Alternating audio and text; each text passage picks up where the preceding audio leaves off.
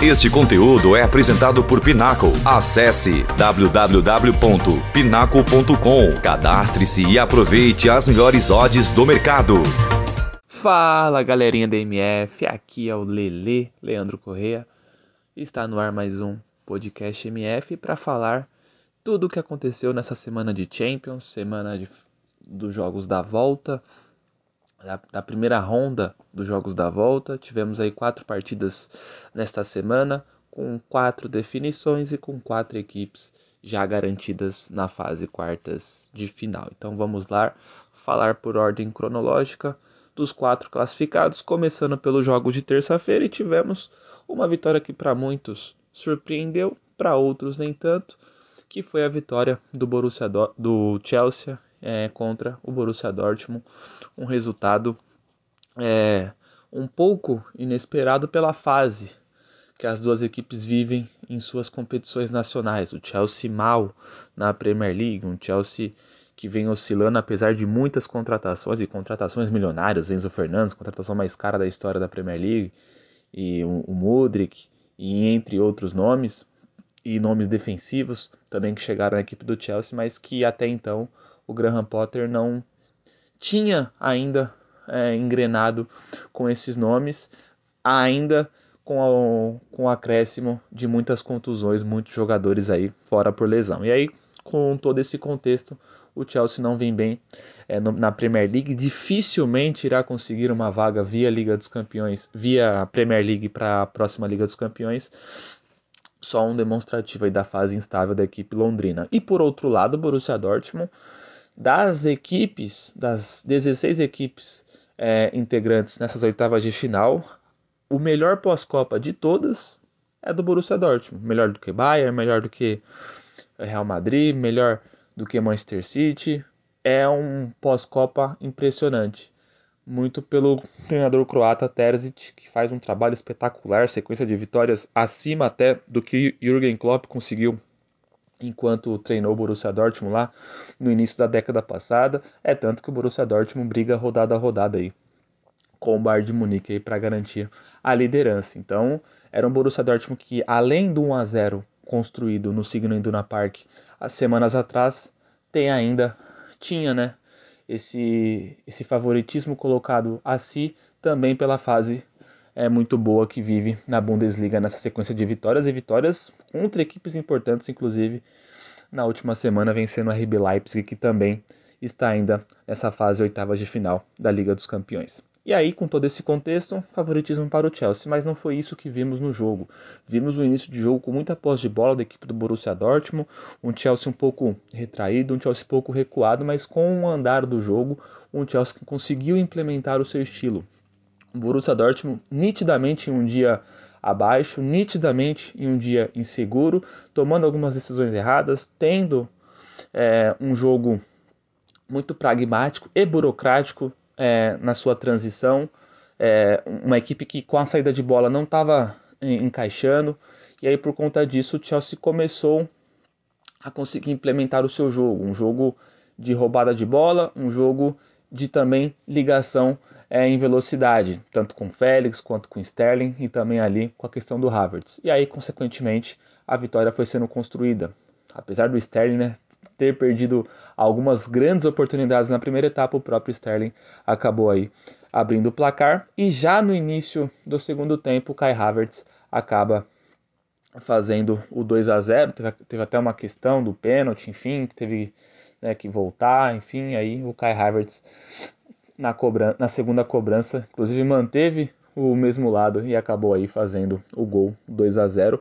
Resultado para mim justo, resultado pelo que pelo que foi os 180 minutos, o Chelsea jogou mais. Vale lembrar que o Chelsea, ao meu ver, jogou melhor que o Borussia Dortmund no jogo da ida, mas não foi eficaz o suficiente para ter vencido. Então, classificação do Chelsea merecida. No mesmo dia, aí não tem muito o que falar porque era um resultado já mais previsível. A equipe do Benfica venceu o Clube Bruges, uma, um grande resultado, 5 a 1, inclusive até com gol brasileiro do David Neres. Grande resultado da equipe do Benfica que para mim toda edição de Liga dos Campeões tem uma surpresa. Quando eu digo surpresa, é uma equipe hum, que não é integrante das cinco principais ligas, que acaba chegando numa fase mais avante. Já tivemos o Ajax, já tivemos o próprio Benfica na temporada passada tendo essa credencial de surpresa, enfim. Tivemos equipes que até fazem parte desse, dessas cinco principais ligas, mas que não é tão atuante de uma forma contínua na Liga dos Campeões, fazendo grandes campanhas, como a Atalanta, por exemplo, é, na temporada 19-20, o próprio Leipzig na temporada 19-20, inclusive chegando na fase semifinal, eliminando equipes como o Atlético de Madrid, por exemplo.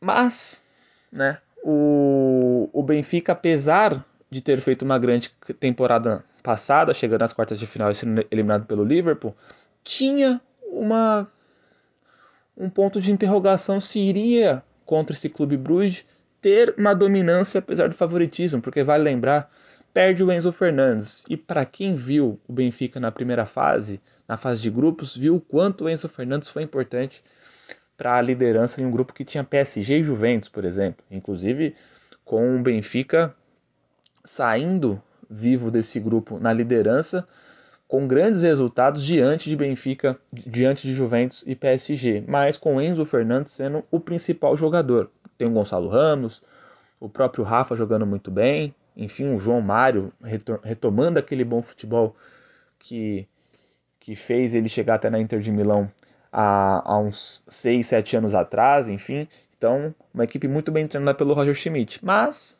né, tinha essa interrogação: como vai ser contra o Clube Bruges, que é um time muito interessante, um time jovem, um time que já vem em edições passadas mostrando o seu valor, inclusive na temporada passada estava no grupo que tinha Manchester City e PSG e deu trabalho para ambas as equipes em jogos na Bélgica e fora da Bélgica. E nessa temporada eliminou, por exemplo, o Atlético de Madrid, que por mais que não vive uma grande fase, é um Atlético de Madrid do Simeone, um time copeiro, um time muito bom em situações de fase de grupos ou mata-mata. Mas o Clube Bruges, digamos que deu uma decepcionada e nesse agregado 7 a 1 acabou não, não sendo páreo aí para a equipe do Benfica. O Benfica muito bem, o Benfica que conseguiu superar, né? o Roger Schmidt vem trabalhando muito essa ausência do, do Enzo Fernandes e, consequentemente, a equipe sentiu pouco a ausência do argentino, fazendo um grande jogo. Gonçalo Ramos novamente muito bem. O próprio David Neres entrando, que é um jogador que pode ser muito importante nessa fase posterior pela versatilidade, pela mobilidade, pela velocidade que ele imprime entrando nas partidas, seja durante ou inicialmente. Então essas peças que o Roger Schmidt vem trabalhando muito bem no Benfica, vem dando muito certo, não só no Campeonato Português, mas também dentro aí da Liga dos Campeões. Grande vitória da equipe do Benfica, grande classificação e novamente Benfica sendo essa credencial aí de grande surpresa. Temos possibilidades de um Leipzig eliminar um City, ser, né, essa surpresa, enfim, mas até então é o Benfica o queridinho aí dessa Liga dos Campeões. Toda edição tem um queridinho, toda edição tem uma surpresa extremamente agradável que será lembrado aí daqui a alguns anos e aparentemente a grande lembrança aí é, de maneira positiva de surpresa será esse Benfica do Roger Schmidt aí que vou te dizer dependendo do sorteio dependendo ali do adversário tem sim condições de chegar numa semifinal porque é uma equipe bem qualificada. E aí já falando dos jogos de ontem né vamos pro primeiro grande jogo. Foram dois jogaços, jogaços que eu digo de expectativa, da fase das equipes, da importância que essas equipes têm para o contorno do futebol europeu. Primeiramente, se tratando de Tottenham e Milan, um jogo muito nervoso, um jogo um pouco tenso, teve até expulsão do zagueiro Romero no segundo tempo, e o 0 a 0 que até foi injusto, para quem acompanhou o jogo sabe que pelo menos o, o jogo foi para ter um gol. Tivemos chances reais para ambas as equipes, inclusive chances até reais no último minuto, com o Harry Kane é, cabeceando o Manhã, que um dos grandes destaques do título do Milan na temporada passada retornou na hora certa aí já nessa fase mata-mata da Champions e foi muito bem fazendo uma grande defesa no último minuto. Então tivemos lances reais até o, até o último instante e mesmo assim o zero continuou no placar, mas classificação para a equipe do Milan, que curiosamente na vida tem suas peripécias. Na temporada 2010-2011, o Milan foi eliminado pelo Tottenham numa circunstância extremamente igual. Jogo da ida 1x0 para o Tottenham, jogo da volta 0x0. Quis o destino que 12 anos depois a equipe do Milan se classificasse para a quartas de final, da mesma forma como o Tottenham fez naquela, naquele instante, da mesma forma, ganhando o jogo por 1 a 0 na ida e o 0 a 0 na volta.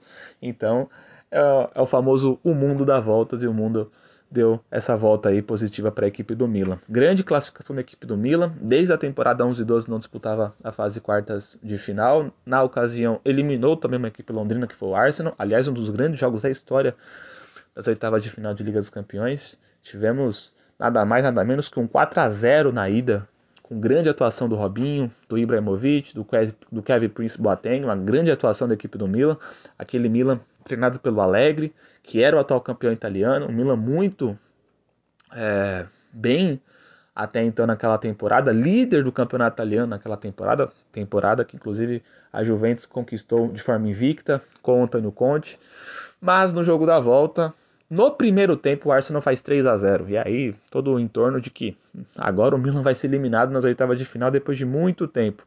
Depois de muito tempo não, né? Vai ser eliminado novamente nas oitavas de final de maneira consecutiva para outra equipe londrina. Mas aí, apesar do 3 a 0 do primeiro tempo do Arsenal, no segundo tempo não aconteceu mais nada. O Abiat, goleiro, goleiro na época do, do Milan, fechou o gol. E aí o Milan conseguiu essa classificação no agregado de 4 a 3 mas tendo tomado um 3 a 0 no jogo da volta. Desde essa temporada que o Milan não se classificava numa oitavas de final.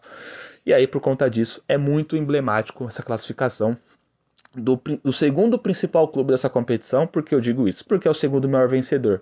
Temos o Real Madrid aí intacto na liderança, acho que por, por pelo menos uns dois séculos aí, com 14, e temos o Milan com 7. E é o último título do Milan já faz tempo, foi em 2007. Então é o Milan que, apesar de ter essa credencial de segundo maior clube da Liga dos Campeões, já há muito tempo não vence, né? Temos aí 16 anos que o Milan não vence a Liga dos Campeões e nessa temporada não tem um time que você o coloque como favorito. Mas sabemos que mata-mata, sabemos que ali dependendo ali do chaveamento, dependendo ali do sorteio, dependendo ali da fase do adversário, podemos ter o Milan numa semifinal e aí restam três jogos para ser campeão, podemos ter uma semifinal com com aquela sorte de campeão e aí numa final e aí chegaram na final aí já as coisas já equilibram ainda mais. Então é um Milan muito é um Milan que chega forte sim, chega com essa credencial de segundo principal clube da competição e quem sabe aí também consiga ainda prosseguir aí para as próximas fases. Grande classificação da equipe do Milan e para o Tottenham é a fase é, ruim. Novamente eliminado, já havia sido eliminado na semana passada um, por um clube da segunda divisão eliminado também, isso já um pouco antes da Copa da Liga Inglesa. Então é mais uma temporada que o Tottenham não vence, né? Para o Tottenham ser campeão nessa temporada é simples, é ganhar a Premier League. E aí, se está difícil para o City que está a 5 pontos do, do Arsenal, imagina para o Tottenham que está quase 20. Então, complicada a situação do Tottenham, mais uma temporada sem título. Vale lembrar, a última vez que o Tottenham ganhou um título foi em 2008. A Copa da Liga Inglesa tinha Modric no, no elenco, por exemplo. E para encerrar, mas não menos importante, vamos falar de PSG e Bayern de Munique. O grande jogo dessa semana, o grande jogo talvez da fase oitavas de final, apesar de ter um Real Madrid e Liverpool, que é a reedição inclusive da última final, mas talvez ali por conta também da, do quanto esse PSG promete e projeta voos altos por conta de grandes investimentos, ter Mbappé, Messi, Neymar e do outro lado ter um Bayern de Munique que recentemente vem tendo confrontos de mata-mata com o PSG, inclusive reeditando a final de 2020, esse jogo era credenciado, foi credenciado, aliás, como o principal dessa fase oitava de final.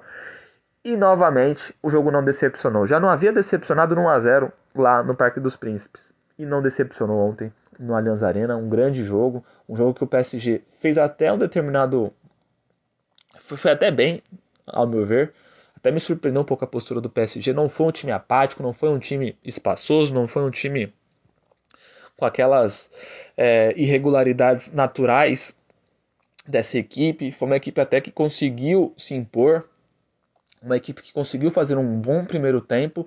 Só que aí você manter isso contra esse Bayern de Munique é muito difícil. E sabemos o quanto o meio campo do, do PSG, ao meu ver, não tem o mesmo nível do ataque.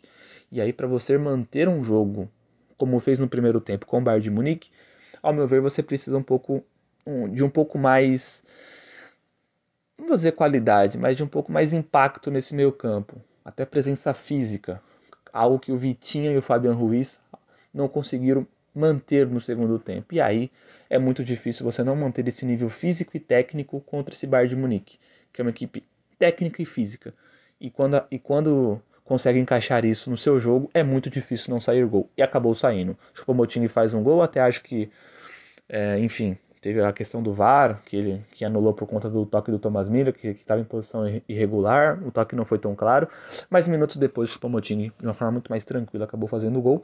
E aí para fechar, já no contragolpe, o Gnabry fecha o placar de um jogo em que o PSG não foi mal, mas também não fez o suficiente para nem sequer empatar o jogo, né? Então é um 3 a 0 no agregado que que não reflete tanto o que foi o confronto, mas reflete muito a organização das equipes. É um Bayern de Munique muito organizado, um clube muito organizado contra um PSG que não tem muita organização. E aí eu diria organização se tratando de a ambição de ganhar uma Champions. Ainda vejo o PSG com muitos problemas nesse aspecto. Inclusive o PSG só pegou o Bayern porque basicamente não, não entendeu o regulamento, não forçou o jogo contra a Juventus que era para ter vencido, manteve um empate. A princípio todo mundo ali estava ciente que estava se classificando, mas não sabia que se o Benfica fizesse 7 no seu jogo, eliminaria o eliminaria não, colocaria a equipe portuguesa na liderança, colocando a equipe do PSG na vice-liderança. Era difícil fazer sete? Era difícil.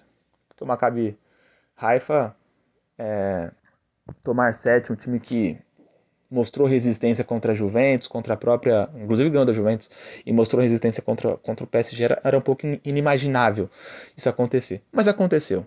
Muito porque também o PSG nem entendeu o regulamento da competição que está disputando. Então isso é um, só um demonstrativo do quanto a equipe do PSG, é, por merecimento de gestão, não merecia estar numas quartas de final de Champions e sim o Bayern de Munique. Então classificação merecida. É isso, pessoal. Aqui foi o Lele, o Leandro Correia, para falar tudo dessa semana de Champions. Estarei aqui na próxima semana para falar aí dos, dos últimos quatro times que irão se classificar aí para a fase quartas de final reunindo os oito principais clubes da Europa nesta temporada de Liga dos Campeões. É isso, rapaziada. Tchau, tchau. Até mais.